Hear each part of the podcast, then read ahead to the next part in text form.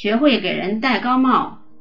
我有一位朋友秦德夫人，她雇了一个女仆，并告诉她下星期一上班。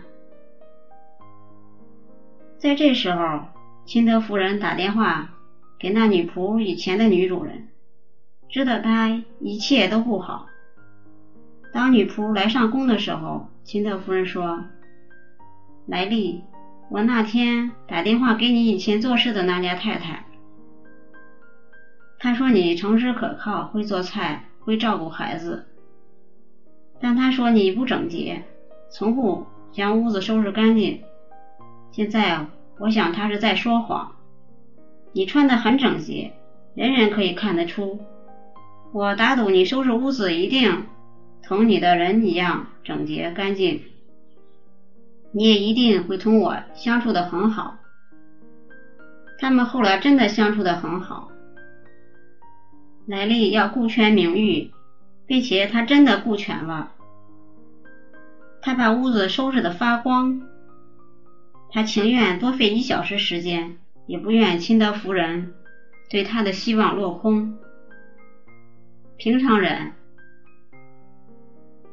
一位工厂经理花克伦说：“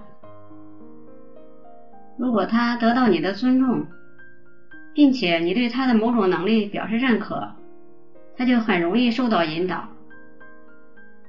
简言之，如果要在某个方面改进一个人，就要做的好像那种特点已经是他的显著特点之一。”莎士比亚说：“假定一种美德，如果你没有。”最好是假定，并公开的说，对方有你要发展的美德，给他一个好名誉去实现，他便会尽力去做，而不愿意看你失望。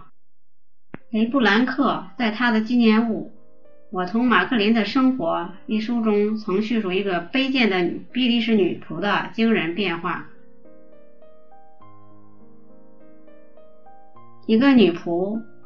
由一家邻近的旅馆中给我送饭，我称她为洗碗的玛丽，因为她开始的职业是一个厨师的助手。他好像是一个鬼怪，斜眼、弯腿儿，是一个肉体及精神都可怜的人。有一天，当他用他的红手托着一盘面送给我时，我爽直的对他说：“玛丽，你不知道你身上有什么宝藏。”惯于约束情绪的玛丽等了几分钟，不敢冒险表示一点态度，恐怕惹祸。他将盘子放在桌上，叹了口气，巧妙地说：“夫人，我以前从来不会相信的。”他没有怀疑，没有发问，只是回到厨房，反复我所说的话，信心非常之大。从那天起，虽然有人给他相当的体恤。但最奇怪的变化却发生于卑微的玛丽本身。他相信他身上有一种看不见的东西。他开始非常小心地留意他面部、身体，并将他的平凡之处遮掩起来，使他枯干的青春好像开起花来。两个月以后，在我要离开他的时候，他宣布他要将同厨师的侄子结婚。我将要做太太啦！他说着，并向我致谢。一句话竟改变了他整个的人生。当吕士纳要影响在法国的美国士兵的行为时，他也采用了同样的方法。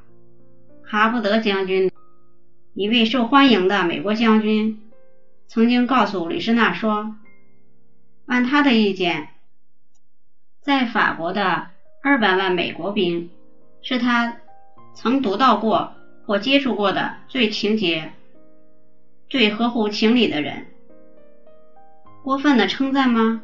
或许是的，但且看吕士纳如何应用它。我从未忘记告诉兵士们那将军所说的话。